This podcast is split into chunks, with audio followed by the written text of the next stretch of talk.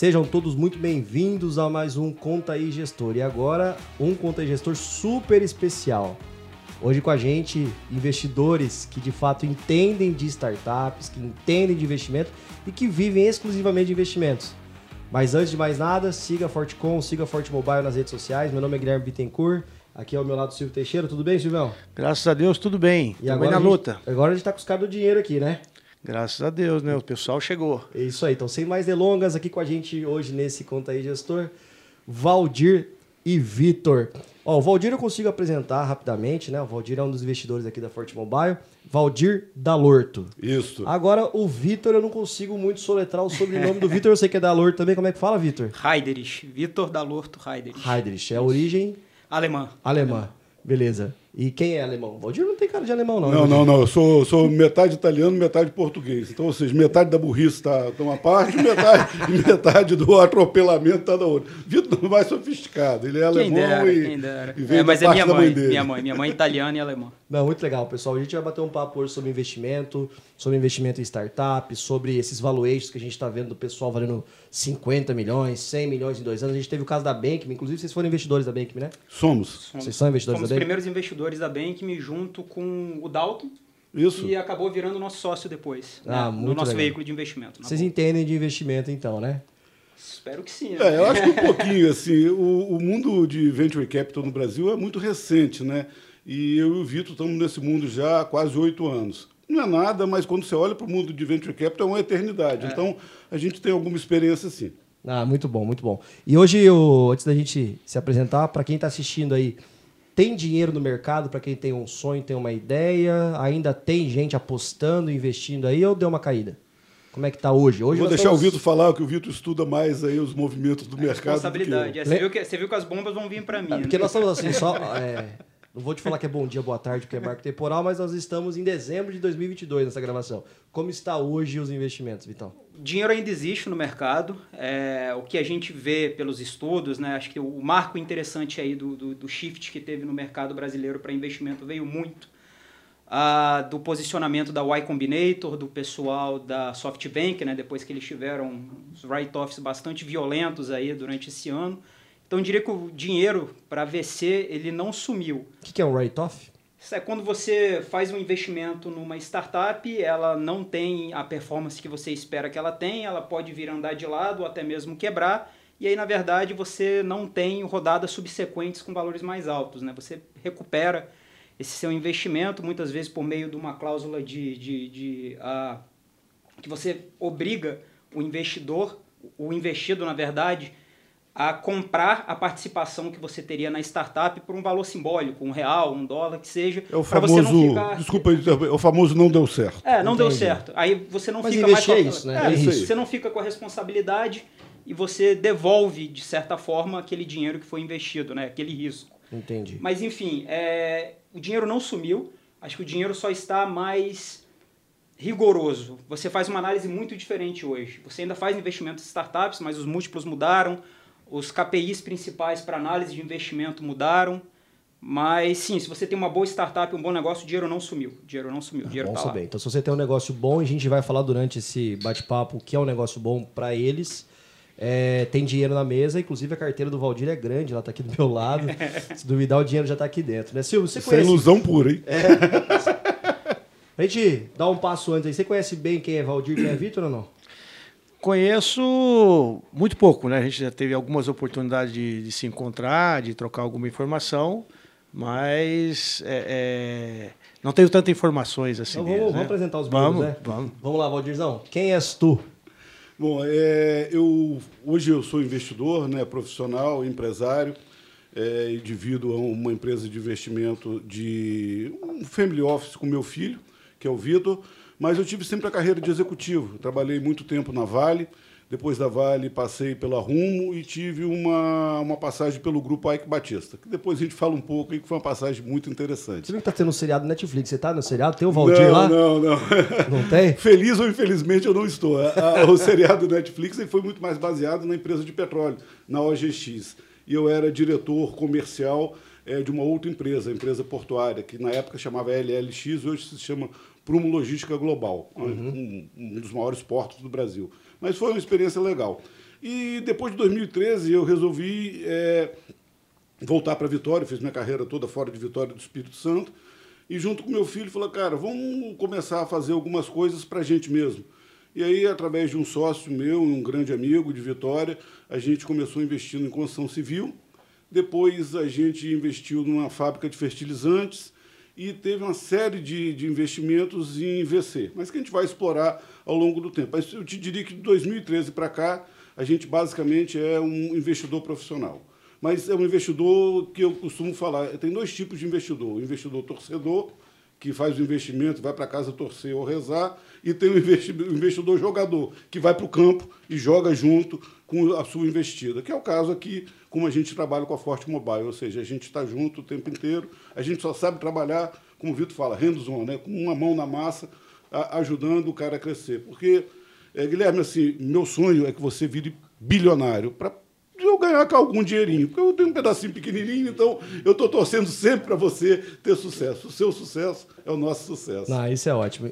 Antes da gente ir para a apresentação do Vitor e falar dos detalhes aí da, da sua carreira é, na Vale, no Wake Batista, entre outras aí, é, faz o quê? Uns oito anos, nove anos que você está então nessa questão de investimento em empresas, né?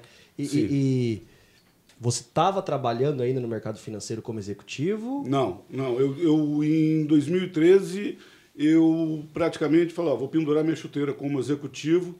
É, continuei fazendo alguma. Outra... Trabalhava muito, Vitão? Caramba, cara. É? Por incrível que pareça, despeito aí do. Pode falar palavrão, pode falar palavrão. Pode falar palavrão. Não, tá trabalhando pra caralho. É. é, é, minha, minha mãe segurou uma barra boa aí. A gente nunca faltou nada materialmente pra gente. Mas Valdizão era assim, era, era pai de final de semana, cara. Trabalhava fora, passava dois, três meses na China, Suécia, fazia almoço no, no, na Inglaterra e voltava no mesmo dia. Era, era uma loucura. Desse nível? Era loucura. É, é. é. Você viveu um mundo que pouca gente vive. Não, chegava desmontado em casa. Chegava desmontado é, em casa. É, que história é essa da Suécia do almoço? Eu fiquei curioso. Não, não, não, da, da, Inglaterra. Da Inglaterra. Da Inglaterra. Como assim? Foi almoçar e voltar. Deixa eu lá almoçar. Foi um, foi um, Achei um jogo. Foi um almoço que a gente teve com, se eu não me engano, foi o presidente da Rolls Royce é, da divisão inglesa.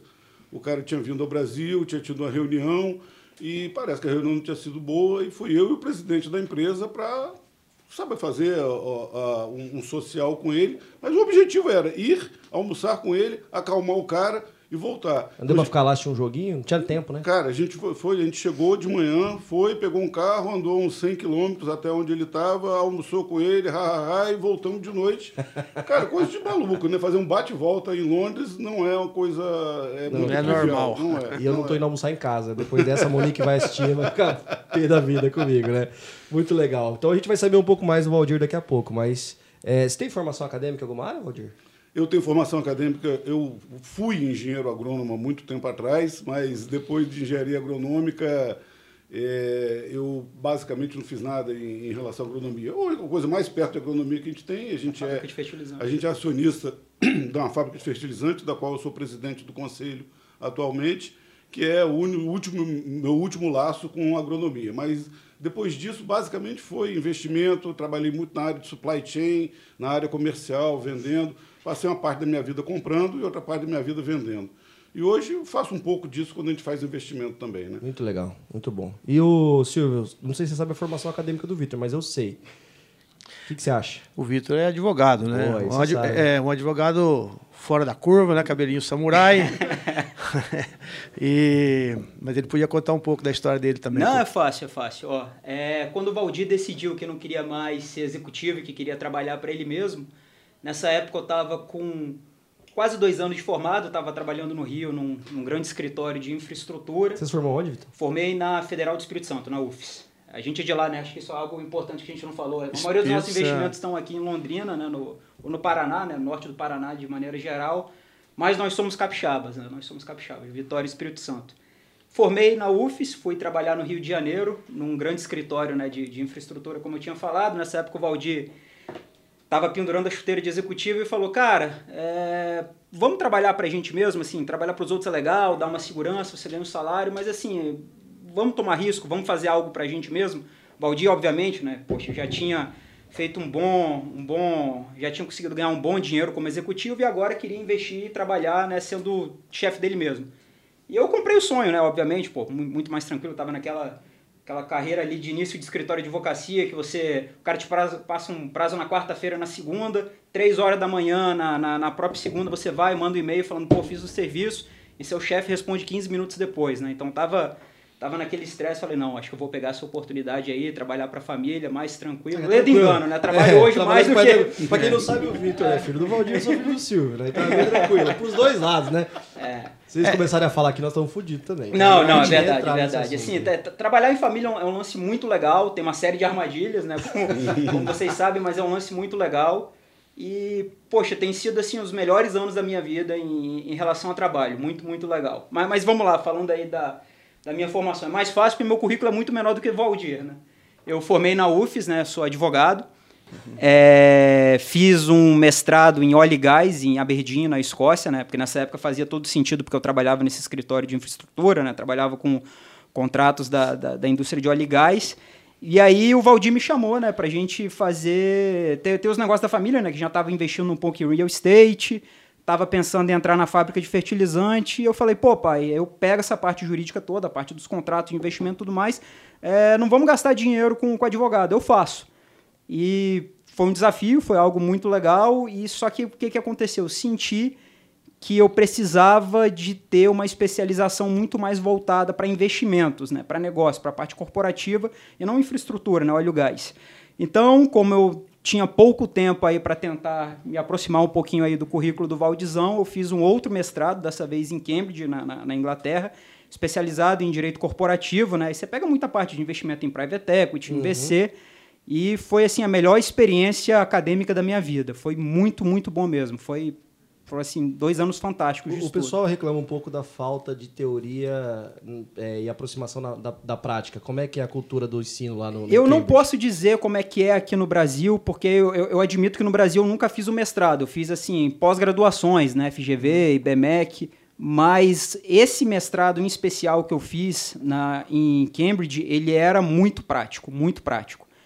Você, eu diria que você tinha 40% da grade com teoria e os outros 60% era só análise de casos. Os caras traziam casos que estavam acontecendo, né? Todo mundo assinava um NDAzinho lá, né? Uma, que para quem não sabe é um contrato que na verdade é, coloca previsões de confidencialidade para os casos que estão sendo estudados e a gente via aquilo no dia a dia, né? E pessoas assim do mais do mais alto nível. Então assim foi, foi muito legal. E muito do que a gente aplica aqui no, no, no Brasil, né? Mudou um pouco agora com a a lei complementar em 2021, né, o novo marco legal das startups, mas teve muita, teve muita inspiração do direito norte-americano em inglês. Então, muita coisa do que eu aprendi lá eu consegui de fato aplicar aqui. É, enfim, foi, foi muito, muito proveitoso. Lá eu senti que não tinha esse espaço tão grande entre o meio acadêmico e, e a prática. E a prática. Lá, lá, é. lá, era, era bem, bem misturado, achei Muito bem legal. Bom. Eu conheço bastante gente de, do, da área do direito aqui que eles atuam como advogados e dão aula também. Então, eu tenho alguns colegas que são professores que, que trazem bastante prática para os alunos. Isso é muito bom quando o professor consegue ligar os dois, né? Mas, pô, show de bola. Deu para. E aí, especificamente no teu caso, né? São contratos bem mais complexos do que a gente vê na. Né, é, naturalmente aí em outras, é um em outras áreas. Né? Não, é, são contratos mais complexos. Então, acho que é, nesse ponto, acredito que possa você tenha contribuído muito para que, os amigos que falam que, assim, então, que o veículo um de, comunica, de investimento tenha dado certo. de um contrato. Cara, eles pedem isso pra gente? A gente, ó, de novo, pessoal, Forte Mobile e Fortecom, empresa de contabilidade. O que eu recebo de mensagem, cara, eu preciso fazer um contrato isso aqui. Você tem um modelo aí? É. Isso é direto. Cara, a, a, parte societária. Você é porra. Não, mas, mas, eu vou dizer uma coisa para você. Assim, a, a, despeito da legalidade aí, que para você de fato, né, constituir, um, fazer um contrato social, e tudo mais, você precisa de fato ser um advogado. O contrato social é mais tranquilo, né? É, é mas é porque tem modelo é, e, e dependendo de do nível de sofisticação é. da empresa, você não precisa de fazer algo muito elaborado. Mas eu diria que, e assim, puxando a, a, a sardinha aí pro, pro lado do, dos contadores, tem muito contador, ainda mais quando tem bastante experiência, como no caso de vocês dois, está muito mais preparado do que alguns advogados para fazer alguns, alguns contratos aí do, do segmento societário. Até porque trabalham muito mais com empresa. Uhum. Porque o problema do advogado é que ele forma e o cara vira um generalista, né? O cara, durante cinco anos ali, aprende tributário, penal, civil, e é uma é.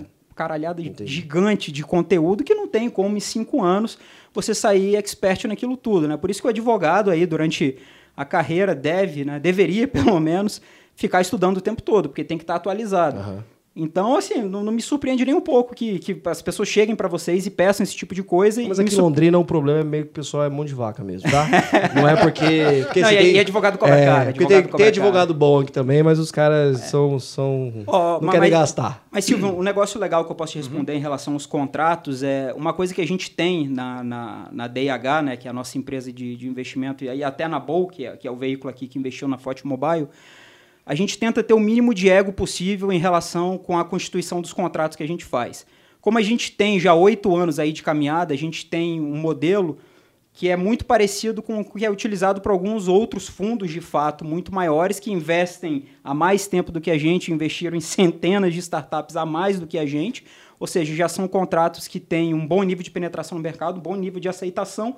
Então, para que, que a gente vai reinventar a roda? Sim. A gente reaplica muitas das cláusulas que estão ali e a gente faz uma pequena customização para a nossa realidade. E tem funcionado muito bem. As pessoas, as pessoas têm que entender que o contrato é para segurança, né? Por exemplo, aqui a gente tem acordo de sócio, que é para que não tenha discussão entre nós. Todo mundo sabe o que tem que fazer. Começa qualquer tipo de pezinho ali na discussão, fala, cara, cara, combinado contrato, não né? sai caro. Exato. combinado não é, sai para nós. É, tem, é. tem, tem, um chefe meu que fala assim, contrato bom, Valdir, aquele contrato que fica na gaveta a vida inteira. Porque uhum. se você tiver que abrir a gaveta e olhar uma cláusula do contrato, porque houve algum tipo de solução que vocês não conseguiram resolver, aí você tem um problema. Tem um problema. É isso aí. Entendeu? Então, o contrato bom é aquele contrato que você faz prevê todas as coisas ruins que vão acontecer, mas jamais usa. Fica dentro da gaveta porque a relação pessoal e profissional das pessoas que estão envolvidas nesse contrato, ela consegue é. equacionar todo e qualquer problema. Relação social sempre vai ter estresse. Se você tiver que escolher que ele seja pré-contratual. Tenha todo o estresse antes, depois que você assinou, canetou tudo, aí, se Deus quiser, não tem mais estresse. Já está tudo previsto Aí é questão de, de, né, de maturidade e honestidade. Tá hum. tudo no papel, respeito que tá no Cara, papel. Cara, eu, eu acho incrível como tem gente que não é sócio. Por exemplo, a gente é sócio em família, né? Mas vamos imaginar que, ainda que em família a gente tem também. Mas eu sou sócio de um colega, eu sou sócio de um conhecido por algum projeto e eu não tenho um acordo de sócio, cara.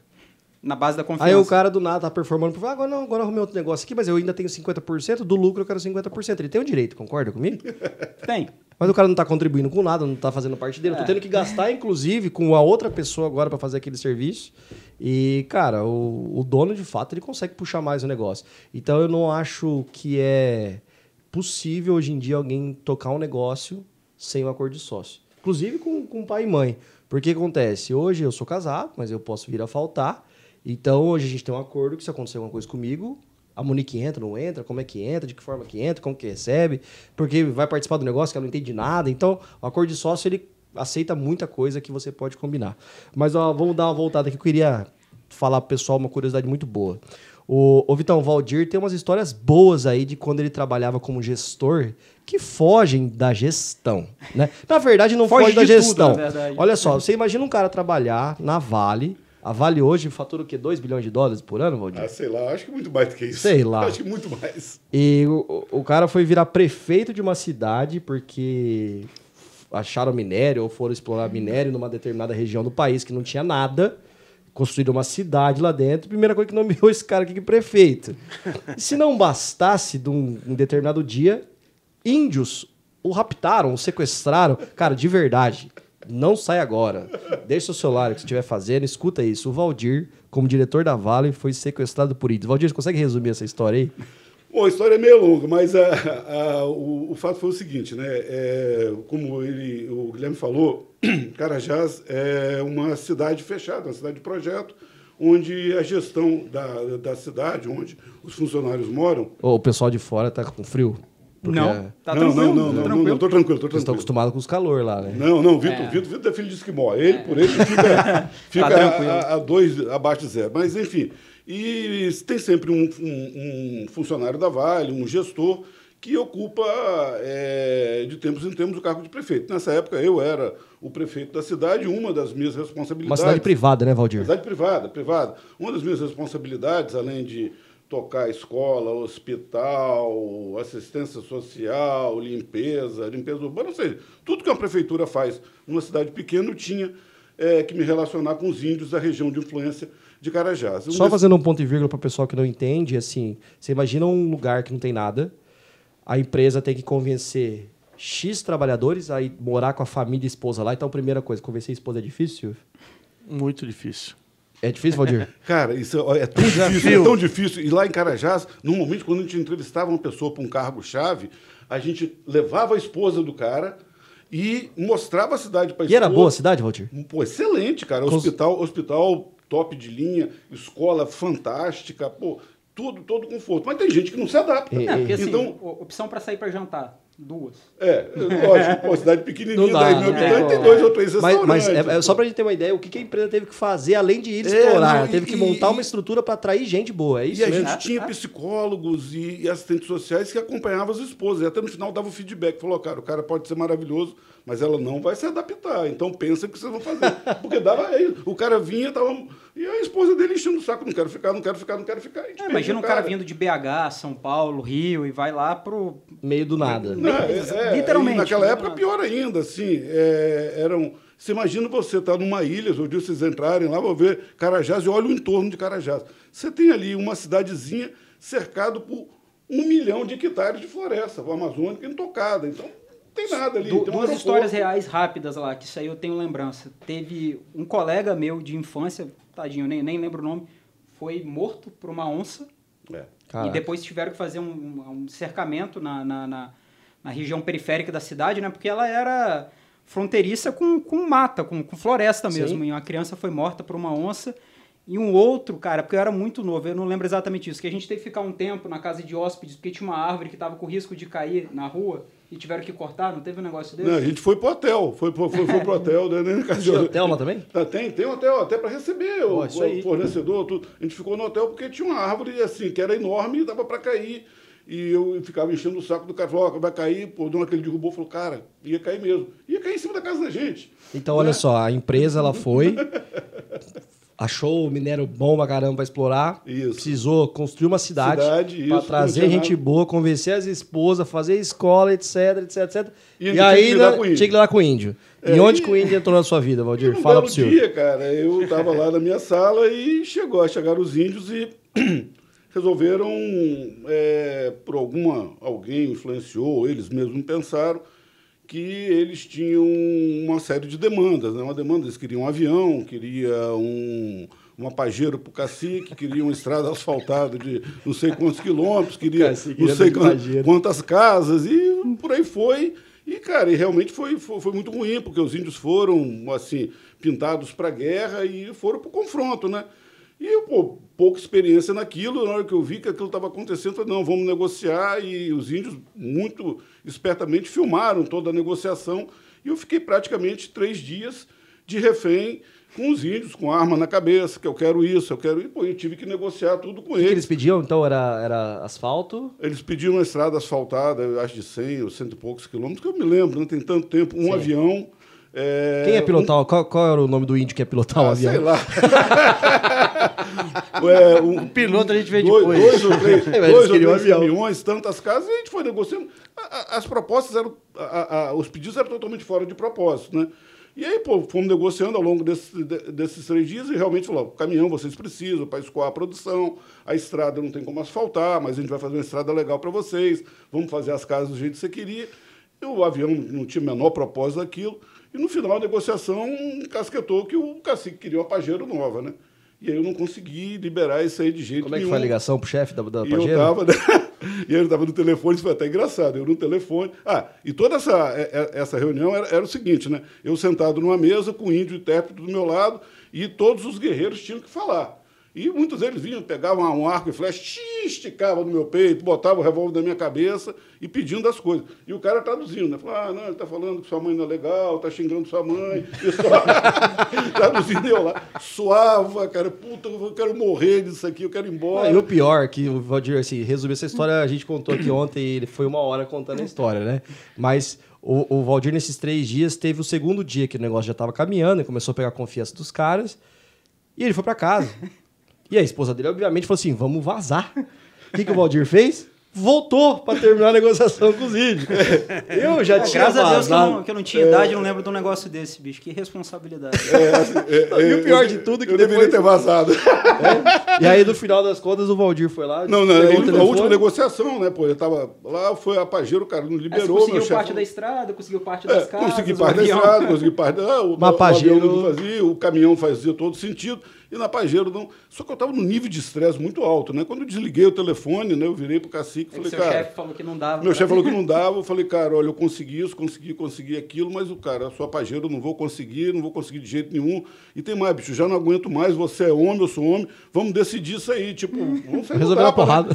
Cara, pô, ele me pegou, cara, bicho, o cacique era grande, forte. Pegou, Você não ia ganhar, né?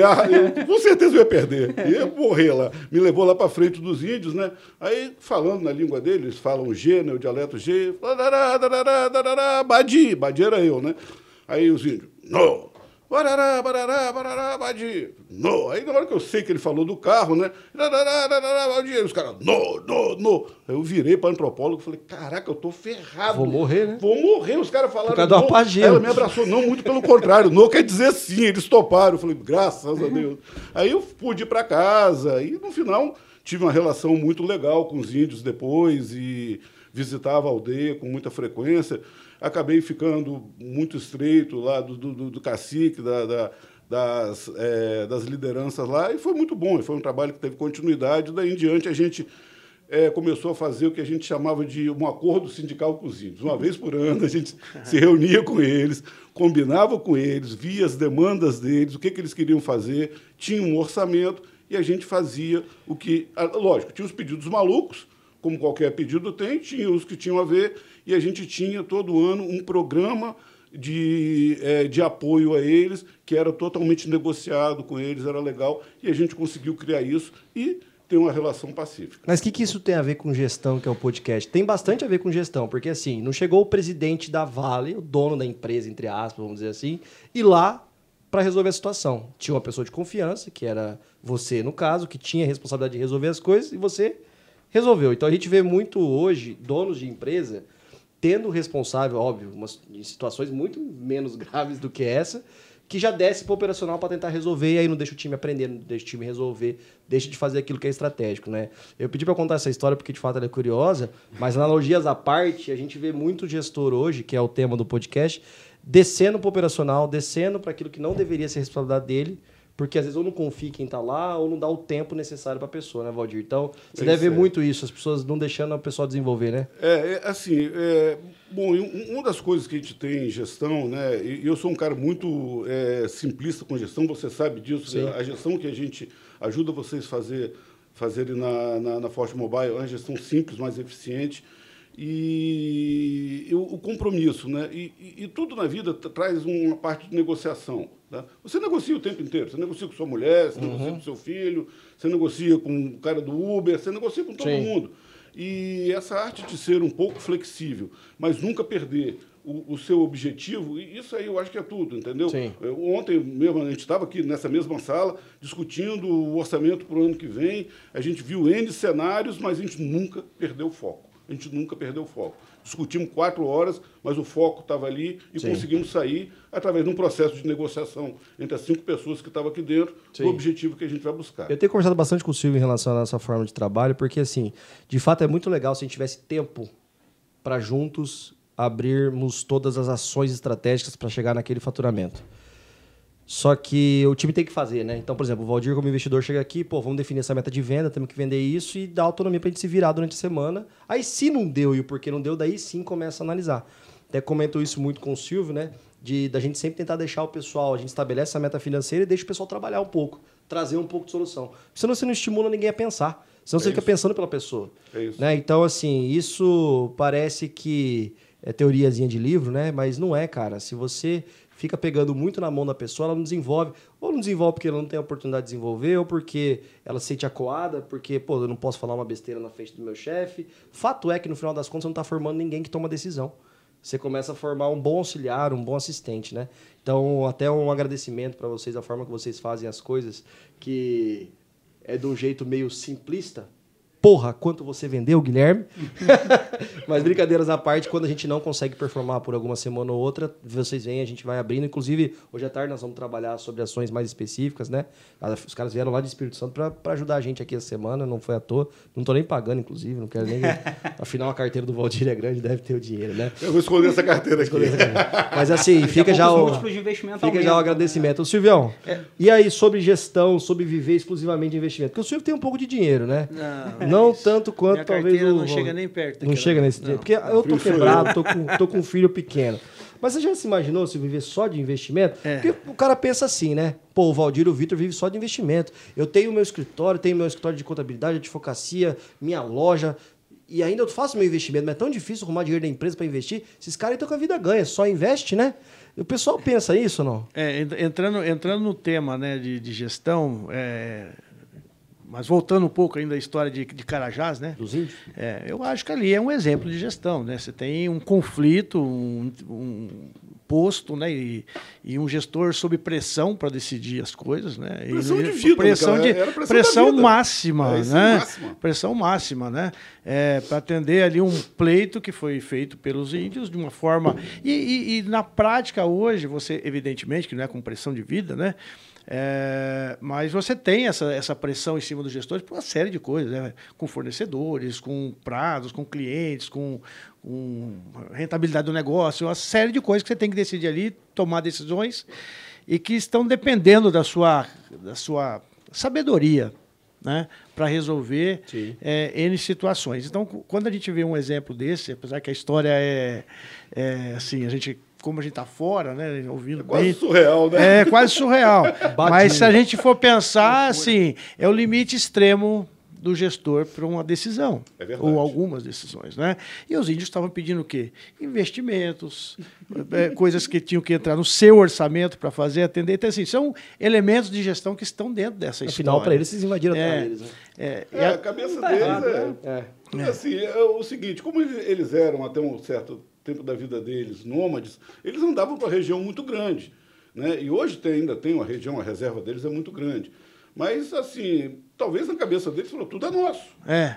é se você pensar no ano 1500, é, os é. portugueses eram os invasores, né? Sim, tudo sim. era deles. É. então, faz algum sentido, mas no final do dia é o que você falou, a gente tem que trazer para a realidade é, do orçamento da gente, lógico, não, não numa situação extrema, tem que ter foco. Ali eu tinha o foco de tanto atender os interesses da empresa, quanto de sair vivo daquela negociação e tentar, ao final disso tudo, ainda ter uma relação em que fosse uma relação, eh, no mínimo, amistosa com os índios, porque a Vale vai ficar lá por mais centenas de anos. Se Deus quiser, os índios vão ficar lá por mais centenas de anos. E tem que ter uma, uma convivência harmônica e a gente sempre tem a melhor no coisa. Mínimo funcional. Né? É, e funcional. E, e, qual é a coisa que quando você acaba uma negociação, qual é a melhor coisa de uma negociação? É querer continuar fazendo negócio com aquela pessoa. Isso é o melhor sentimento. Porque você pode até não ter a sensação que ganhou tudo que você queria. O outro lado também pode ter achado que não ganhou tudo naquela negociação que queria. Mas os dois estão dispostos a continuar se relacionando e tendo é, é, é, a negociação. Isso é, é, é, o mais bonito de uma relação entre duas empresas, duas pessoas. Informalmente, as melhores negociações que a gente teve, eu acho que foram aquelas que a gente não saiu 100% satisfeito e a contraparte também não saiu 100% satisfeito. Porque se alguém sai muito feliz muitas das vezes a outra parte é, saiu muito um triste. É, é, é, exatamente. Tem um equilíbrio aí. É, é eu, eu, acho que a relação que o Vitor falou é legal. Né? Ou a gente sai minimamente feliz aos dois lados, ou minimamente chateados, mas enfim. Ou seja, houve equilíbrio uhum. ali dentro. Porque se tudo que você quer atingir numa negociação, boa parte do que você quer atingir de ganho pode ser uma perda para o outro lado. E vice-versa. Então, quando você sai numa relação onde você tem uma estabilidade, você fala, pô, temos que continuar nos relacionando para a gente continuar querendo atingir o que a gente não atingiu até agora. Isso é o mais legal. Isso é o mais legal. O Guilherme comentou aqui sobre essa questão de é possível viver somente de investimentos, né? Porque na verdade você tem, pelo que você comentou, uma é, participação em outra sociedade, a empresa tem de fertilizantes. tem essas é. empresas, é, tem a Bom. E a pergunta sua é uma curiosidade minha também. É, é possível viver só do investimento? Fala assim, Posso, não, vou parar com. Vou falar a verdade? É, é viver, Fala um pouco você. Ou, ou, viver só do investimento é ficar parado não, o dinheiro rendendo. Acho que a maioria assim, do né? pessoal que está assistindo, o pessoal às vezes está do outro lado da mesa, né? O cara que quer receber o investimento. Né? Né? Então vamos ver qual que é o, Eu... o a, a, percepção, a, deles, a percepção é. de quem está como investidor, eu acho né? Que é, eu acho que é responsável da nossa parte dizer assim, é possível viver só de investimento? Sim mas qual é o contexto e qual é o, o, o background disso? A gente hoje vive só de investimento, porque Valdir trabalhou 30, quase 40 anos como executivo e, de fato, a gente tinha capital para fazer investimento. Investimento é algo de risco. Só, só, um ponto nisso aí. O Valdir, você ganhou o seu, seu dinheiro que você acumulou. Teve sacadas de investimento desse período que você tipo, conseguiu dobrar capital, alguma sim, coisa assim? Sim, teve. Ou foi teve. meu salário que eu fui guardando? Não, foi. Lógico, foi é, uma poupança individual, uma poupança que eu fiz de salário, uma poupança que eu fiz de bônus. É, Tinha uma... bônus alto, Vitão? Cara, eu acho que era muito novo para saber, mas nunca faltou nada para a família, graças a Deus. Graças Não, tive, a Deus. tive, tive bônus altos em função dos cargos, e juntamente com esse bônus alto veio a responsabilidade também cavalar, né? Então, ou seja... Você pode falar um bônus alto para a galera ter noção disso? Porque a galera de Londrina não entende muito. Um bônus alto, um milhão é um... Tem, teve bônus de um milhão, assim? Pô, ganhou um milhão num bônus, ou não? Teve um pouco mais. é bom demais. Você podia me dar um bônus, hein, Silvio? Teve um pouco mais. Mas assim, o que eu tenho certeza, para eu receber um bônus maior do que isso aí, o que eu entreguei para a empresa de valor foi muito mais do que isso. Ninguém, ah, nenhum isso, empresário dá nada de graça para ninguém, nenhum acionista dá nada de graça para ninguém. Quando você atrela um bônus, você atrela uma meta. Bônus alto, meta desafiadora. Bônus estratosférico, meta quase inatingível. Então, assim... É por é, mérito, né? É, é, é o mérito é. e, assim, a, a fixação de bônus é uma coisa que é muito negociada e tem que ser negociada junto do Conselho de Administração e os acionistas com o, o, o management da empresa. Né? Então, isso tem que ser, ser muito colocado. Na nossa empresa de fertilizantes, que é uma empresa pequena, os nossos dois diretores, eles receberam bônus plenos somente o ano passado. O ano retrasado não ganharam 100% do bônus, o outro ano também não. E olha que eles triplicaram o EBITDA da empresa. Triplicaram o EBITDA da empresa.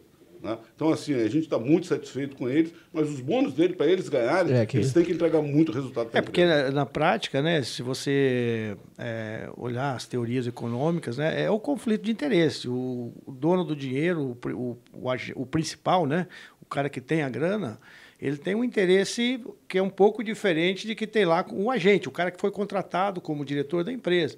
Então, essa questão de é, pactuar um bônus, fazer um, bom contrato, é para diminuir essa, esse conflito de, de, de, de interesses. Né? O, o bônus nada mais é do que o reflexo do alinhamento de interesses dos acionistas com os executivos. Sim. Então, quando você consegue alinhar os interesses, você premia a parte que está contribuindo para isso aí, uhum. que é o uhum. management. E, por outro lado, Sim. o Conselho de Administração e os acionistas têm que dar recursos para que ele, a, a, ocorra aquilo ali, e aí vem a recompensa.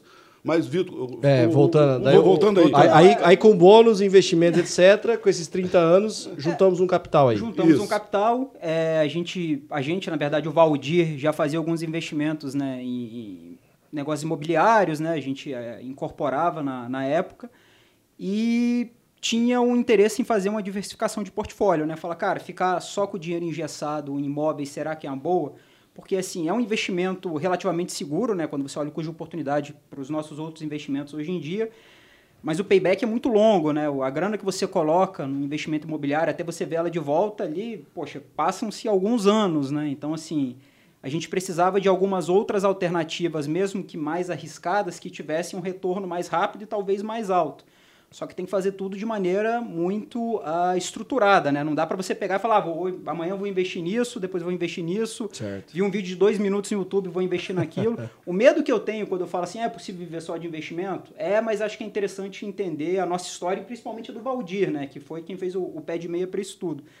Porque o medo que eu tenho, eu acho que a responsabilidade que a gente tem é você tem alguém ali que tem um trabalho, tem uma grana ali que segura a família dele e tudo Joga mais, o cara fala assim vou parar com esse trabalho daqui e vou virar trader. Vou, não, estou dizendo que, assim, se você fizer isso, você vai ficar pobre, vai dar errado. Não, pode dar certo. Mas estou falando assim, existe um certo misticismo de que, ah, não, não eu tenho que empreender para ficar rico e, cara, assim, precisa de capital.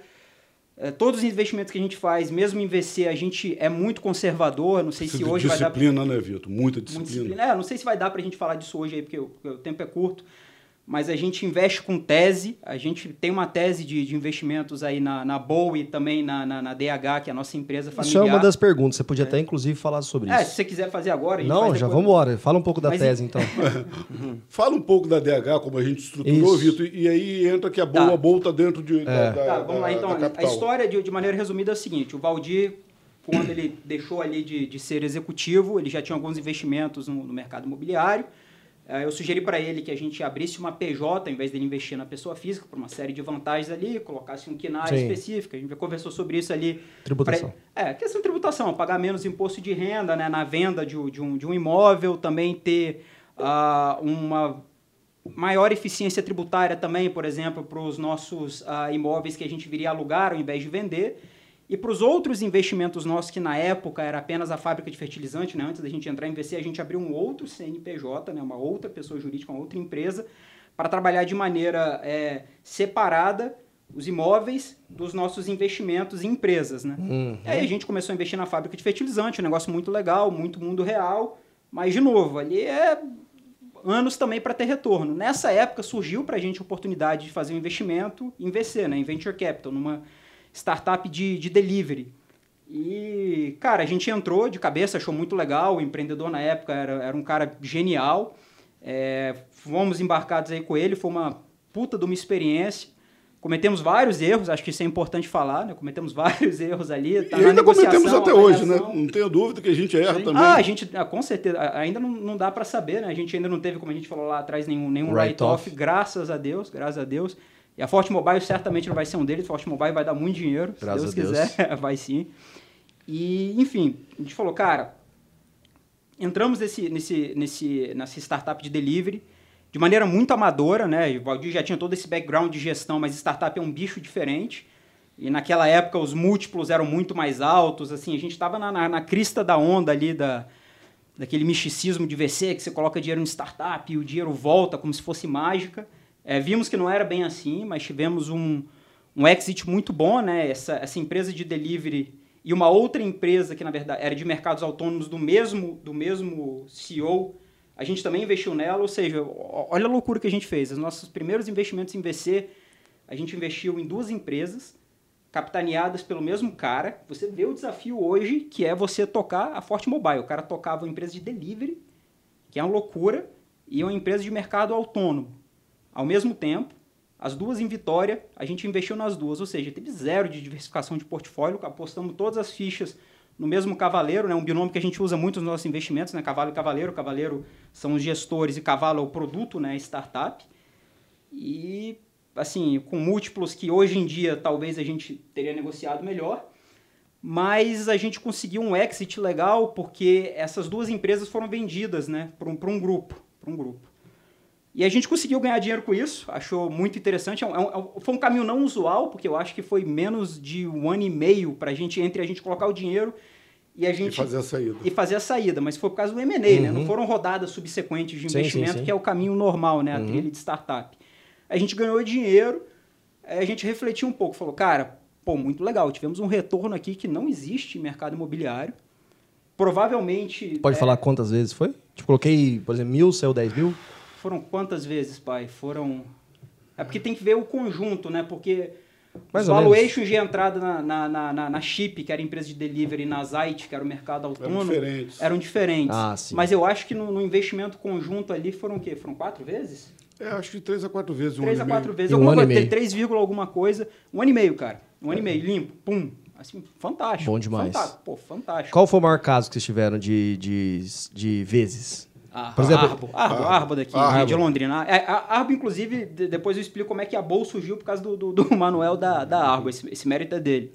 Mas, enfim, aí a gente teve esse retorno né, na Chip e na e falou, cara, sensacional, acho que isso aqui é algo que a gente pode tratar com mais carinho. Porque no início realmente foi assim, foi diversificação de portfólio, cara. Pô, a gente investe em mercado imobiliário, tem a fábrica de fertilizante, que é muito legal, negócio de mundo real, nada de startup, chão de fábrica mesmo.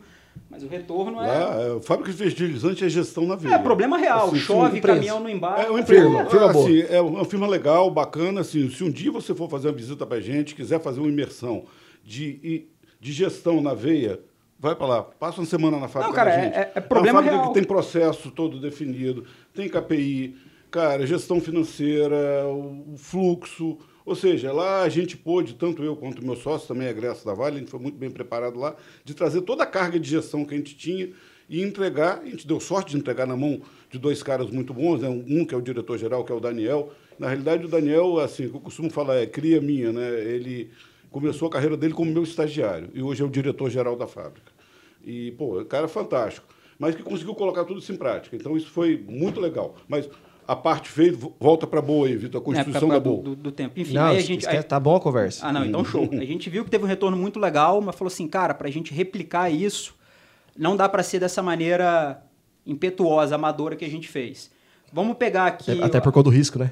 Total, total, total. Até hoje, até hoje acho que isso é algo legal falar. Todos os investimentos que a gente faz, tanto pela DH, que é a nossa PJ para investimento em VC e private equity, como a Bowl, a gente faz skin the game, a gente faz dinheiro próprio.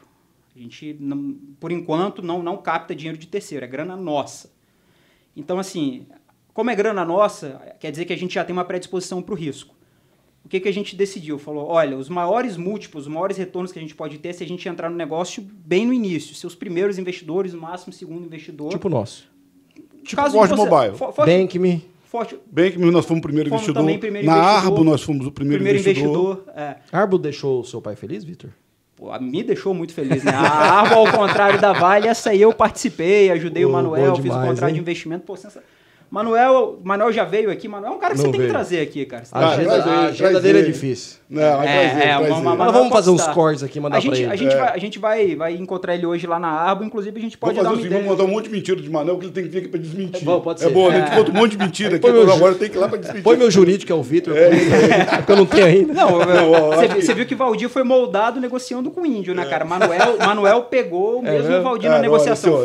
Quanto vale a Arbo hoje? Só dando um ponto e Cara, o valor de face contábil da Arbo, pô, não posso tomar cuidado. Ah, tá, tá, o Manuel é. me dá um esporro, mas o quê? Tá acima de 500 pau? Uns 500 milhões. É. Eu e acho. Eu acho. Dizem eu que acho. vale quando alguém topa pagar pelo menos uma parte. É, porque é. tem, tem, coisa, tem, tem, coisa aí que a gente não. Entendi, entendi. É. Mas eu, eu acho. Mas, mas, mas eu posso falar o quanto que a gente entrou. A gente entrou na Arbo a 15. 15. Valor de 15 milhões. Para 500? Você e de tá fato, secundária mesmo. mesmo, exit, que a gente já fez uma venda parcial dos direitos de conversão que a gente teria ali. É, ali foi um retorno de 11 vezes ou 14 vezes? 11 vezes. Quer dizer, eu não sei, eu não sei. Basicamente, para quem não sabe fazer muita conta, é colocar um milhão e ganhar 14 milhões, é isso.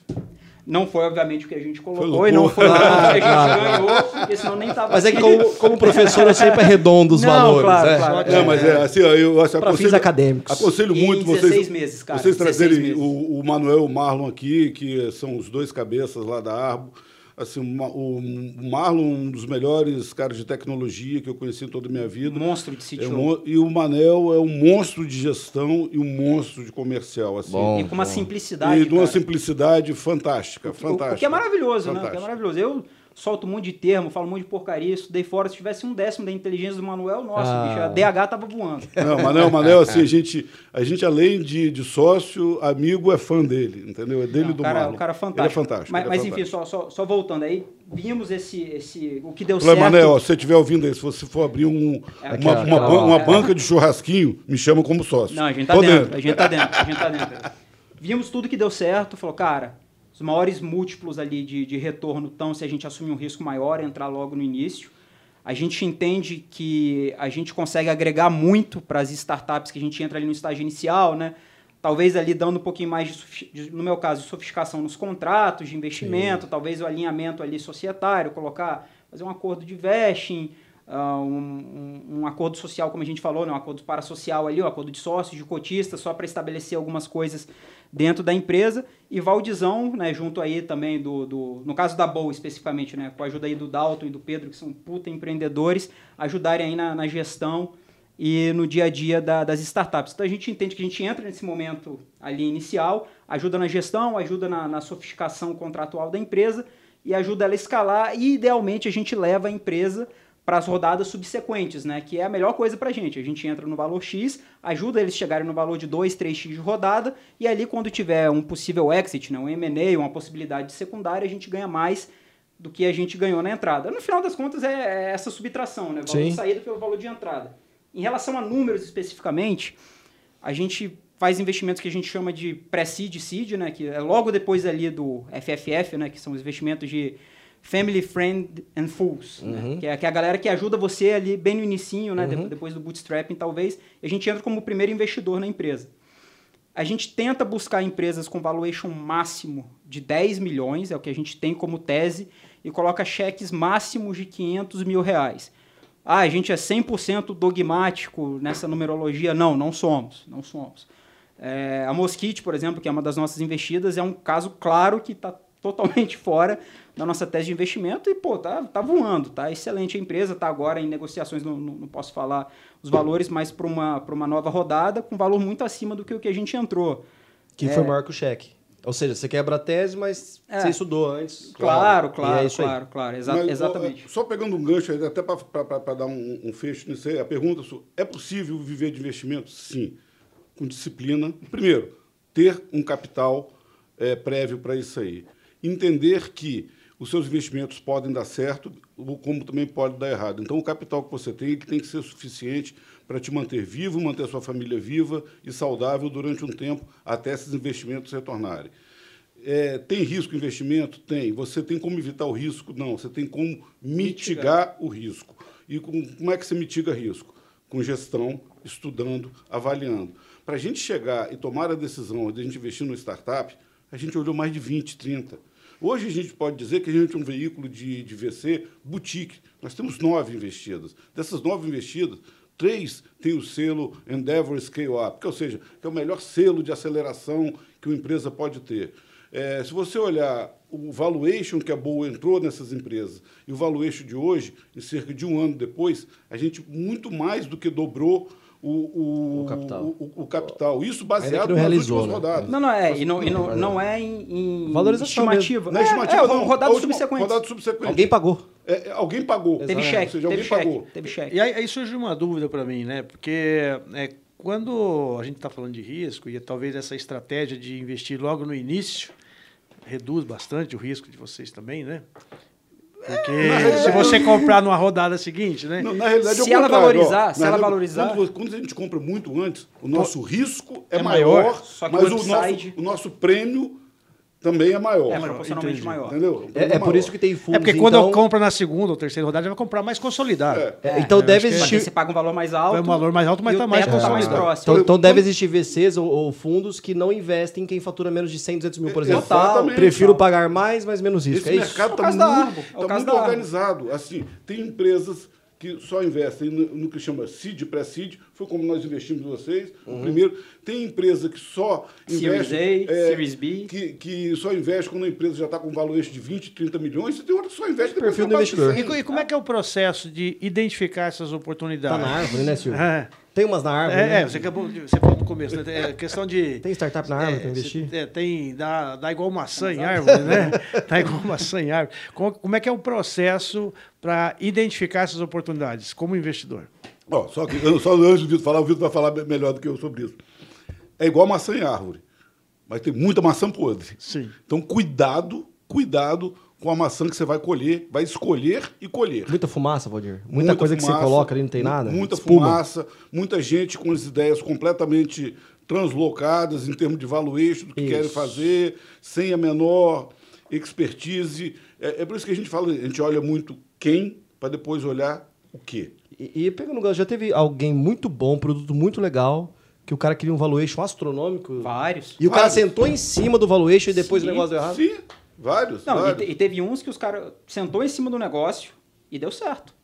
A gente tem dor de corno também. Fala, ah, óbvio, óbvio, que isso acontece. Se eu tivesse. Ah, é, não, total. Ah, retrovisor. Não, Pô, na própria árvore, se a gente, se a gente pudesse ter investido o cheque todo de, de investidor anjo que tinha aberto na época. Ó, pergunte ao Manel. Claro. Antes do Manel me descobrir lá em Vitória, a 3 mil quilômetros daqui, e eu investi nele como primeiro investidor, ele ofereceu para um monte de gente aqui em Londrina que não quis investir. Esse pessoal deve ter ficado muito puto. Falou, é. Manel teve aqui antes de escolher. Tava na mão. É daqui, de, de, Londrina, igual a gente, conheço ele, conheço sabia ele. da história dele E não investiu nele. Eu investi no Manel junto com o Vitor, baseado num vídeo que eu recebi do Manel, que ele fazendo o pitch dele, e aí uma planilha. Sinceramente, a planilha eu achei uma droga. Mas daqui a pouco eu vi o vídeo dele e falei, o que você achou do cara? Eu falei, cara, o melhor vendedor que eu vi nos últimos 20 anos da minha vida. E olha que eu vivi minha vida comercial. Esse cara é um, uma águia, cara. Esse cara é muito bom, eu quero estar junto com ele. E aí iniciamos a negociação e, e aí pegando... e hoje somos sócios e amigos. Mas volta lá, Vitor, onde é que você estava falando? Não, não, deixa, deixa eu... É, e, e até pegando o gancho aí, Vitor, baseado nessa questão do Manuel, é, que, que vocês usam como exemplo de, de, de, de resiliência, de crescimento, que, que você, Vitor e Valdir, pode dar de dica para quem está vendo e está tentando trilhar esse caminho de captação de investimento para poder escalar um negócio? O que, que eu tenho que ter como... No caso, o empreendedor, para receber investimento. O que, que eu tenho que ter como empreendedor que fala, puta, se tiver no mínimo isso, isso e isso, ou tiver aquilo, aquilo, aquilo, tende a, a, a conseguir, desde captar investimento até fazer o negócio dar certo? Tá. Que, é, com base nas pessoas eu acho, eu acho que, a primeira viu. coisa aí, o, o, que eu posso dizer é para em relativo à experiência da, da, da BOL e da própria DH, como a gente investe muito em seed e pré-seed, acho que a primeira coisa é você dar a oportunidade para os investidores conhecerem. Então você tem que estar atrelado a algum tipo de programa ou fazer algum tipo de marketing que dê algum tipo de visibilidade para você. Não precisa ser algo profissional, mas, por exemplo, um, um dos lugares que a gente faz o nosso searching aí para achar startups é, são alguns programas de aceleração. Por exemplo, duas das nossas startups a gente descobriu no BNDES Garage. Né? O Valdir, respondendo a pergunta da árvore, né? É, sim, sim, sim. O Valdir é conselheiro do, do BNDES e por isso a gente tem a oportunidade lá, né, a, a DH, de, fazer, de participar das bancas né, de avaliação de algumas startups. Acho que esse, esse primeiro ponto, né, essa questão de, de visibilidade. Porque você pode ter o melhor negócio do mundo, se ninguém te conhece. Por exemplo, o Manuel. O Manuel participou de um processo eu acho que o nome era Construtec Angels, hoje em dia já tem outro nome, que é um negócio de São Paulo que chegou para gente. virou Terracota. Virou a Terracota Ventures, um né? Eu acho que é isso, é, eles viraram de fato um fundo. Primeira coisa é você achar uma forma de ter visibilidade. Uma forma hoje, por exemplo, que a gente acha muito legal para achar a investidas tem dado certo para a gente é recomendação de empreendedores que a gente já investe. Exemplos.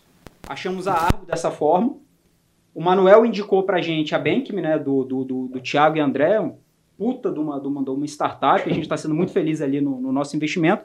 E o pessoal da Bankme indicou a Forte Mobile. Então, assim, é, é, essa é uma trilha que a gente está tendo bastante sucesso, porque ali a gente já colocou o dinheiro, a gente já tem um relacionamento com os caras, tem uma relação de confiança. Eles não vão passar coisa ruim pra gente, espero que não. Hum. E até agora só passaram coisas boas.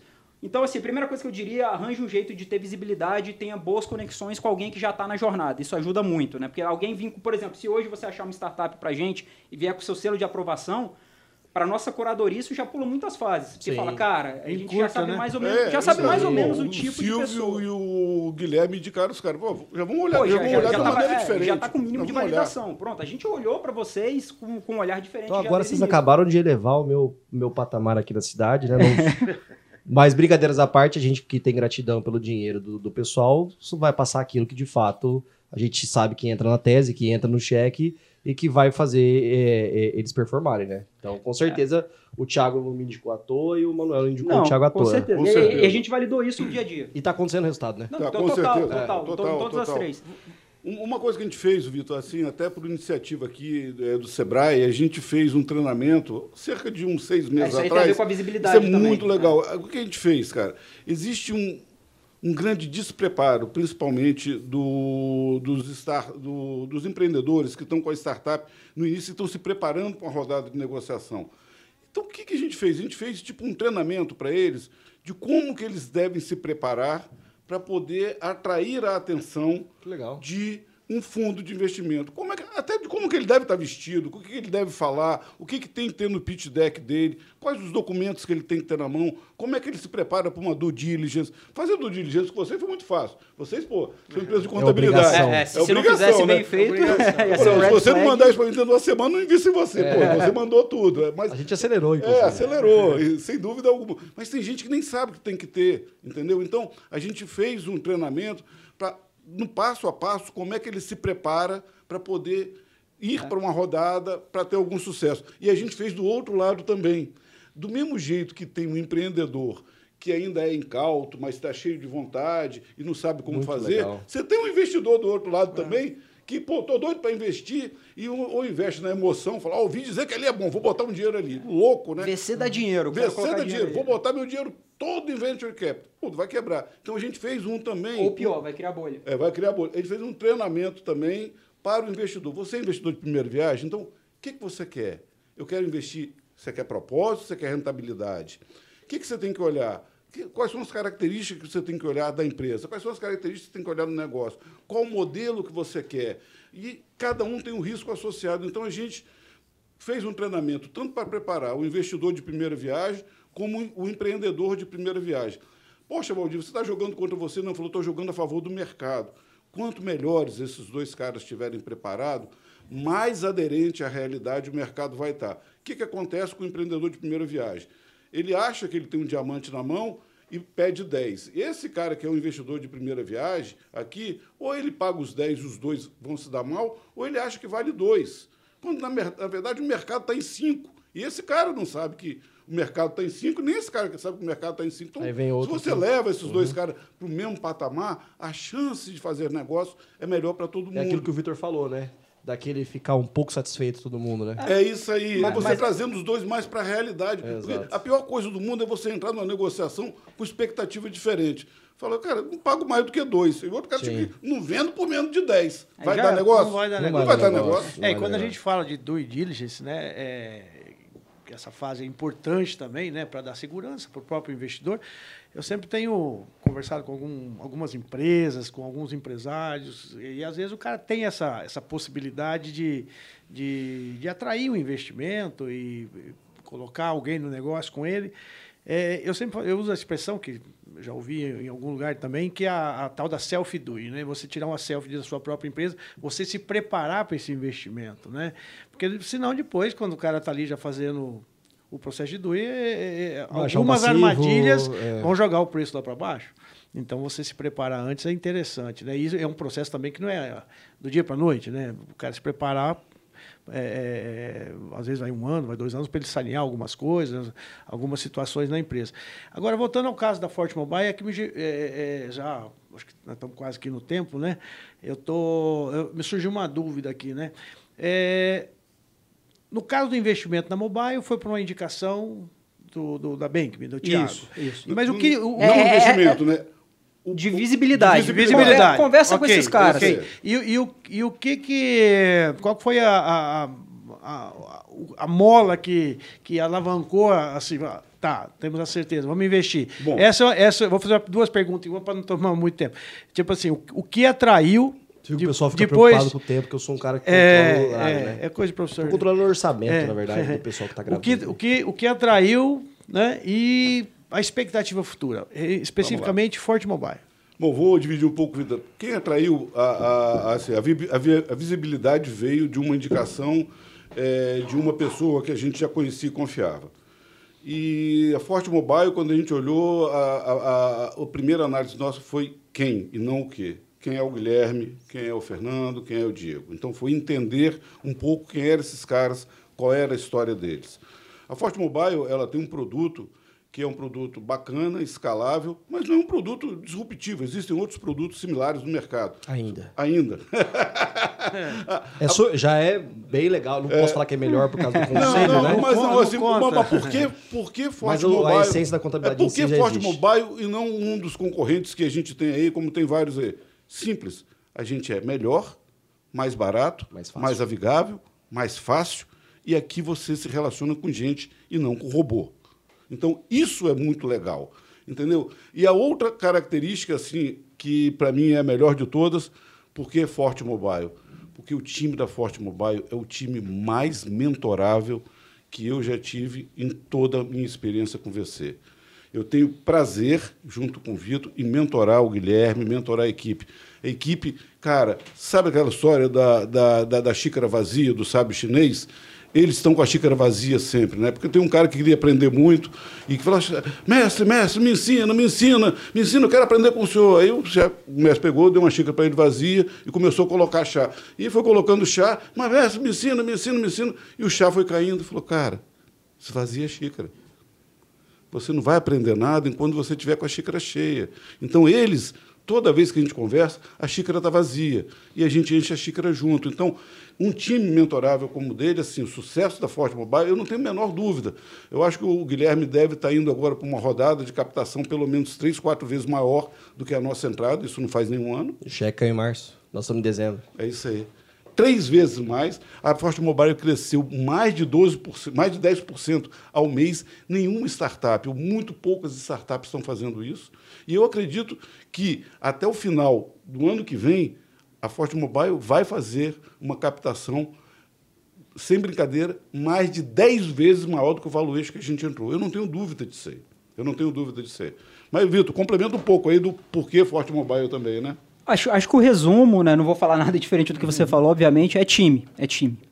E para o nosso tipo de investimento, seed, pré-seed, é o que mais pesa. É o que mais pesa. Primeiro, acho que está até na nossa apresentação institucional da, da, da BOL que o, o Pedro fez. É, primeiro, quem, depois o quê. O quê? Como a gente investe, de novo, em startup em estágios muito iniciais, a gente não está esperando ver indicadores financeiros fantásticos, produto extremamente sofisticado, que já está rodado, provado, testado. Primeiro a gente quer ver o nível de qualidade do time. Se tem um time bom e um produto minimamente viável, para a gente já é assim a, a, luz verde para a gente seguir. É muito difícil você encontrar no nosso tipo de investimento assim um time muito bom com um produto extremamente disruptivo. Você pode até encontrar, mas provavelmente já já está investido. Algumas vezes a gente dá essa sorte. Eu acho que com a Forte Mobile, o que a gente conseguiu encontrar aí, graças ao pessoal da Bankme que, que fez essa, essa indicação, é um time extremamente, extremamente sofisticado para o nível em que a empresa está. O Guilherme não é um cara velho, experiente, igual o Valdir aí, igual o Silvio, né? Um cara. Deve ter a mesma idade que eu, mais ou menos 30 32. e poucos. Aí, ó, é, tá. tá 32 tá até segunda, 33 a segunda. Tá, tá, tá com a latinha toda preservada, mas é um cara que já teve vivência trabalhando na empresa da família, é um cara que já teve vivência acadêmica. O Fernando não é também um cara de primeira viagem como CTO, o Diego já é um melhor cara. contador que eu conheço. Pois é, exatamente. Uhum. Então tem um time excepcional para o nível que a empresa está. Isso para gente é um indicativo de valor muito bom. Se a gente fala, cara, produto tá redondo, tá 100%. Não, não tá, mas nunca é natural tá. que não esteja. Mas tem um tá. time, mas tem um time que é capaz de melhorar esse produto. Eu diria que para o tipo de investimento que a gente faz, a gente pode estar errado, mas até agora, enfim, como a gente ainda não teve nenhum write-off, está dando tudo certo, acho que a gente está acertando, ou pelo menos alguma coisa certa a gente está fazendo, é, se a gente tiver que escolher um mega produto ou um mega time no momento de, de, de investimento que a gente faz, que é esse seed pré-seed, time. Time. Time time. Tudo bem que se tiver um produto muito porcaria ou inviável, não adianta. Você pode ter os melhores empreendedores Sim. dali que ninguém faz mágica. Uhum. Entendeu? Mas eu acho que é isso, é time, cara, time. E, e até aproveitando a gente indo pro final, fico muito feliz da, da, de vocês falarem isso e não me surpreendo porque vocês têm uma cultura de feedback. Então, o que vocês estão falando, vocês falam. Mal, é. É, já teve dias que eu cheguei aqui que achava que o resultado tava bom, falou: ah, como é que tá a semana? Ah, tá bom. Tá bom cacete, Guilherme. Tá uma merda esses números aí, né? Então, assim. É... Igual ontem também, quando você mostrou aqui. Alguns vão achar que é falta de é, respeito, é, mas é, já, a gente já criou essa não, relação. Ah, mas eu faço o disclaimer do Valdir, assim, né? É, eu falei, cara. A situação tá boa, cara. Você quer ver? Vamos mexer aqui. Falou, não, pô, é, legal. É, basicamente, muita startup ela trabalha com queima de caixa, né? A gente tem uma, uma rentabilidade, uma margem de contribuição positiva, mas a gente gasta mais em outras coisas para construir produto, etc. E aí você vê umas linhas vermelhas, né? Porque você está queimando caixa, né? Tá queimando com despesa para criar coisas novas. E aí, por exemplo, eu chego para um sócio, eu mostro tá vermelho, eu fico preocupado. Aí chega o investidor e fala, ah, vai ver uns vermelhos ali, vai ver me querer comer vivo, né? Daí eu começava a mostrar ali, aqui e tal. Daqui a pouco o Valdir, pô, tá bom pra cacete isso aqui. Eu olhei pro Fernando, começamos a dar risada. Valdir, você tá vendo direito aí, Valdir? Não, porque não, é tudo uma questão. A margem é, operacional é fantástica, é, que a gente investe, mas... Tinha um vermelho ali, mas eu, eu, tinha do lado de cá a chave para virar ele azul. Eu falei, você quer ver ele virar azul? Ah, Mexe aqui. Caraca, virou azul. Eu falei, é só mexer nessa agora chave. Só trabalhar, o problema, é, agora vou lá trabalhar e vamos faz. Vamos né? trabalhar né? e vamos virar essa chave aqui. É. O problema é quando ele tá vermelho, você vira essa chave, ele continua vermelho. É. Mas estava fácil de resolver. Tem um colega nosso que é investidor também, que ele fala que ele trabalha de uma forma assim, a gente faz orçado e realizado de receita e despesa, né? Ele tem uma metodologia de que se eu orcei faturar X mais e não faturei, tomar cuidado para despesa também não ficar naquela mesma proporção, porque você vai tentando faturar mais e investir mais em despesas, em gastos. Só que se você está faturando só isso aqui, às vezes, cara, toma muito cuidado de você manter a despesa, né? Porque o orçamento, ele tem que acompanhar a receita, principalmente. Porque se você orçar a receita ela não acontecer. Só que, ah, já, os gastos já estavam orçados, né? O que vai acontecer com o seu fluxo de caixa? Isso é uma armadilha. Isso é uma armadilha. Isso acaba o Ó, cara. É o seguinte, é o que eu falo.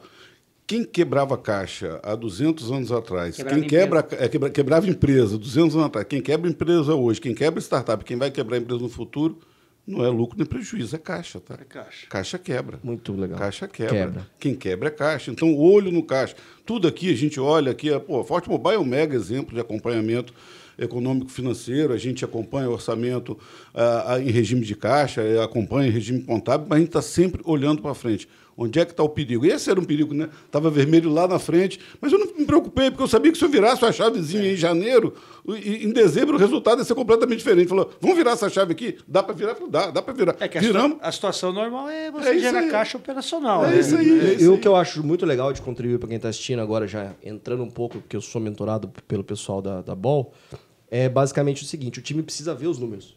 Puta, isso é legal. Os Aquela na tela, ali, ó. Tá vendo? Tá, vocês não estão vendo, mas está atrás aqui. Eu ouvi, eu ouvi dizer, eu, eu ouvi dizer próximo... que teve um cara que está nessa mesa aqui que levou a gestão à vista para a empresa tá dele. Lá. Ah lá. Na hora que eu vi, na hora que eu vi, colocaram. E pior que ficou legal. Ficou Tem legal. Tem dashboard até mais bonito. É não, quando eu cheguei lá. Cinco televisões, acho Quando eu cheguei, colocaram legal. lá umas 5, 6 televisões, um em cada setor e tal. Eu falei assim, deve ser por causa da Copa do Mundo, né?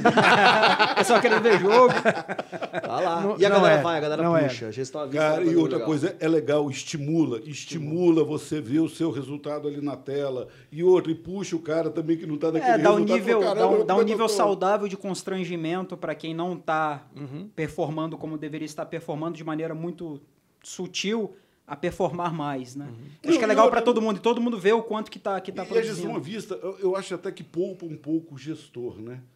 Sim. O gestor não precisa dar notícia ruim, ele só. Sim, tá lá. O pessoal já está ciente. O pessoal está ciente. Tá todo mundo ciente. E a partir do momento que você distribui isso por departamento, você vê, você vê que assim, tô tendo problema, mas é ali, ó.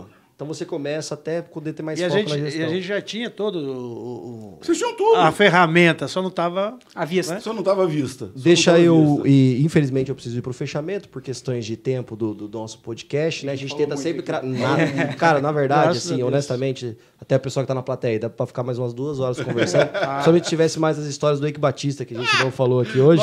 O Eike Batista era um cara legal, Vânia? Cara, cara, era um cara legal, era um cara Quando legal. você trabalhava para ele, ele era o cara mais rico do mundo, sexto, sétimo, primeiro. Ele era o sexto mais rico do mundo mundo. Te pagava o, bem, o, então. O, cara, o Ike, paga, o Ike, assim, como patrão simplificado, um dos caras mais generosos que eu trabalhei. Ah, é um cara que estava sempre é, preocupado em distribuir a riqueza que a gente trazia para ele, ele distribuía de volta para a gente, distribuía para a sociedade.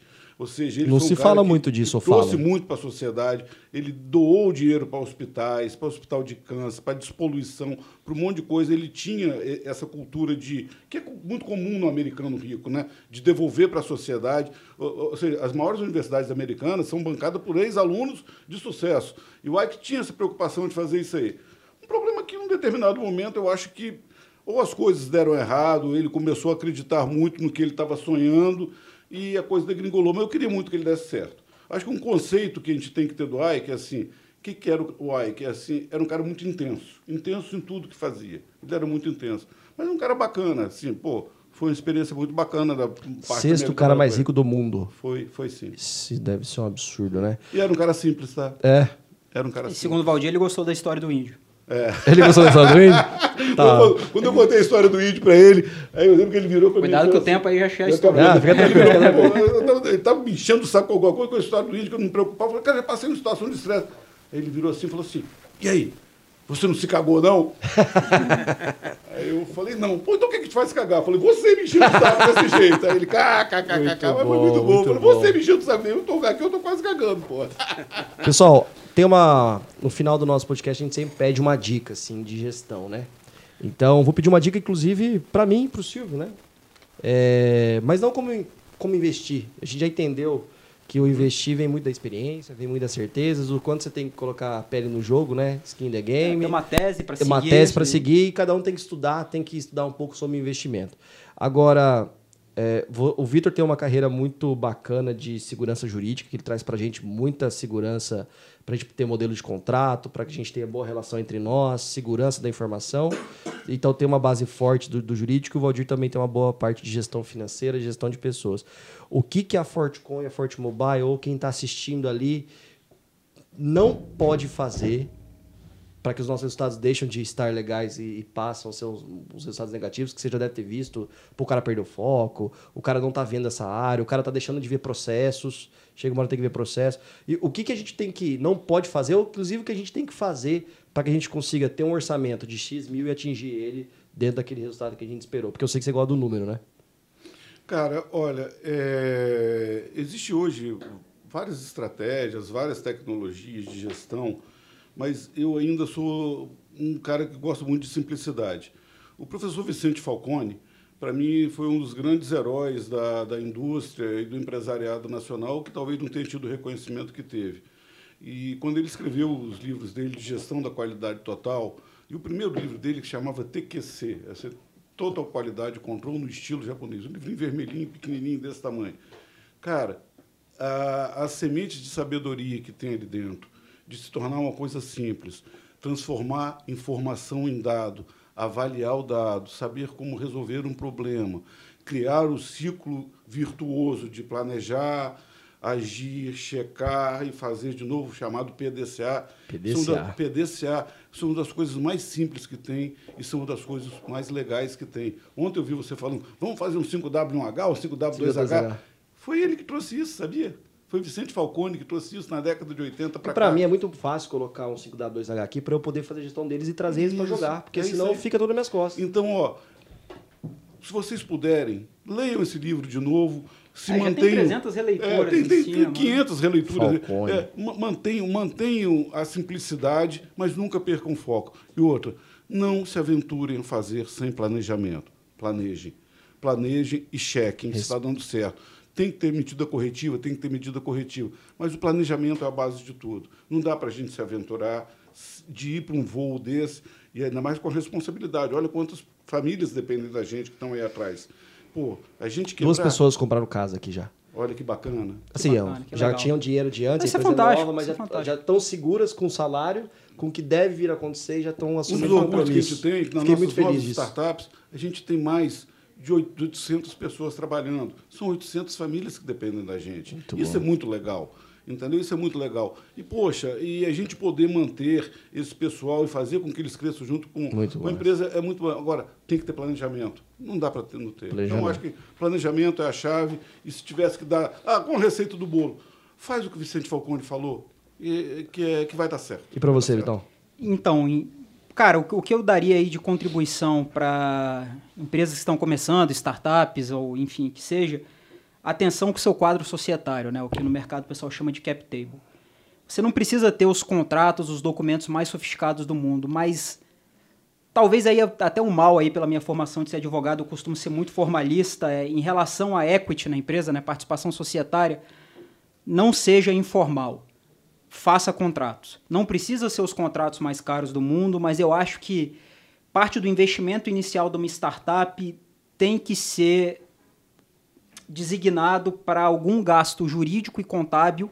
No meu caso, eu vou, vou focar mais nesse jurídico para você pelo menos ter um arranjo societário para aquela empresa. Porque o que acontece? Coisas que a gente já viu e que costumam ser assim um grande contratempo e, e, às vezes levam a empresa não não a quebrar, mas ter transtornos muito grandes é o seguinte: você entra numa empresa como a gente entra, num estágio inicial, onde você tem pessoas ali que são amigas, né? Então tem muita relação de confiança para começar aquele negócio. Elas não formalizam, uh, seja por meio de um contrato social ou um acordo parasocial, né, de acionistas, cotistas, Sim. estabelecendo quais são as participações, e aquele negócio dá certo. O negócio começa a crescer. E o negócio começa a crescer e às vezes a pessoa percebe que ela quer aquilo da vida ou não quer aquilo da vida, que ela acha que ela deveria ter mais do que ela tem, ou que, ou que a outra pessoa acha que o sócio deveria ter menos, e nada daquilo está formalizado. Aí o que, que acontece? Você chega numa rodada subsequente, que agora já está entrando investidores institucionais, players grandes, jurídicos fortes, do outro lado fala, cara, acerta isso daí. Na hora que fala certo isso daí e a empresa tá bombando, ah, esse é um problema, esse é um problema, porque ali você, porque ali você não vai ter uma questão de técnica, você vai ter uma questão de ego para resolver. Falar, ah, cara, mas isso aqui não está acertado, eu trabalhei cinco anos nessa empresa e nunca estive aqui no, no contrato social, cadê o meu equity? Porque não fez um contrato de vesting lá atrás. Não precisa ir no melhor escritório do mundo para fazer. Hoje em dia tem modelos que, que estão ali. Então acho que assim, desde o D0, tenha cuidado com o seu quadro societário. Não precisa ser a coisa mais sofisticada do mundo, mas alguma coisa tem que estar acordada. Porque as pessoas acham que, cara, quando der certo a gente resolve. Não, pelo contrário. Não, é no pior momento da empresa que você tem que resolver isso. Porque quando estiver no melhor, aí você conhece o pior lado das pessoas. Isso aí. Isso aí. E, Silvão, você, tem algum, você também é um cara, pô, tem doutorado em contabilidade, tem uma empresa de sucesso. Você tem alguma dica aí para quem está começando, que tem, como o, falou, o Valdir falou do PDCA, o Vitor falou da segurança jurídica, você tem alguma uma dica para dar para a gente que a gente não pode desviar ou tem que focar para poder acertar a mão? Bom, primeiro eu concordo plenamente com a posição tanto do Valdir quanto do Vitor na questão do planejamento. Tá? É, seja o planejamento, um planejamento estratégico, um operacional, KPIs ligando as duas coisas. É, essa questão também de, de regular a empresa desde o início ali, para não ter problema na frente. É como se fazer um plano de voo antes de sair do solo. Isso. Eu acho que é por aí. E, e assim, como dica, eu, eu acho que qualquer negócio, né? Esse dia eu vi o Abílio Diniz falando é, no, é, numa live ou num podcast, e a semana passada, ele falou: olha, qualquer negócio, seja uma empresa pequena, uma grande indústria, é, é, seja uma mercearia, tal, tem que ter. É formado por gestão, é, a gestão é formada por processos e pessoas. Pessoas e processos, processos e pessoas. Ele repetiu isso várias vezes. Né? E eu sempre falei isso. Falei assim, é, a empresa, é, na minha cabeça, qualquer empresa, são três coisas: é, é processos, pessoas, como ele disse, e tecnologia. Talvez ele tenha falado a tecnologia dentro, dos, processos. dentro dos processos, mas eu gosto de separar essas três coisas. Processos bem estruturados, e quando ocorre um erro, volta, revisita o processo, altera, para ir diminuindo essa. Né? E o serviço ele tem um padrão de claro. entrega. Então, a minha dica seria essa: era é, para qualquer tipo de empresa a gente ter esse foco de pessoas adequadas no lugar certo, né? É, movidas pelo seu trabalho desenhados em bons processos, Processo. sempre revisados, e com apoio da tecnologia. Eu acho que é isso aí. Isso aí é só decolar. É Pessoal, queria agradecer a presença de, do Silvio mais uma vez, do Valdir e do Vitor, que não vieram no Espírito Santo apenas para essa gravação, estão aqui passando um período com a gente, com as suas outras investidas para para ajudar. Se vocês quiserem saber um pouco mais de quem é a Bolsa, está buscando investimento, então já sabe que um filtro pode ser o próprio Guilherme, então se você é meu conhecido, fala comigo, mas saiba que a peneira vai ser grande, afinal, como ele acabou de falar, eles têm tese de investimento. Então, pessoal, muito obrigado pela participação. Para a gente é uma honra é, ter vocês com a gente. Confesso que quando o Thiago disse que, que, que, vocês queriam conversar com a gente, né, que tinha essa possibilidade, e a gente vai investigar um pouco quem são as pessoas, assusta um pouco o currículo, assusta um pouco quem é, mas quando a gente vai ver o ser humano, a gente vê que os caras estão torcendo por nós. Se der errado, que não vai ser o nosso caso, né? Se Deus abençoar, é, vai também estar tá junto com a gente Abraçado na alegria, na tristeza. Final, mas Uh, eu sou muito grato ter vocês dois com a gente aí, o restante do time de vocês. É que a nossa relação é semanal, então eu já sou da família aí não, um é pouquinho. É todo nosso. Não sou da Raiders, que eu não consigo falar, mas eu já sou um pouco da, Lor, da Lorto já. Você viu que ontem na, na, na, reunião já te chamou de bonitão lá, é, tá, família, tá tudo família, certo. Família. Não, então... bom, eu, bom, eu que agradeço, agradeço vocês aí pela oportunidade. E, pô, é isso aí. Então, a gente está junto e podem ter certeza que qualquer investimento nosso ele é muito pensado e todos os nossos investidos têm um comprometimento da gente muito grande. E o último elogio a mim mesmo, fiquei 45 minutos sem falar um palavrão. Aê! Caraca, eu, eu falei alguns, né? Você falou. Então vamos fechar esse podcast Isso. com o pariu. Dá xingada no final. Eu podia falar assim, puta que o pariu. Ah lá, falei, falou, falei falou um pelo menos. Pessoal, esse foi... Campeão. Valeu, Valdir. Valeu, muito Vital. obrigado, tchau. Esse foi mais um Conta aí, Gestor. Na semana que vem a gente volta com mais um episódio aí pra vocês. Valeu, um abração. Um abraço. Abraço, gente. Abraço.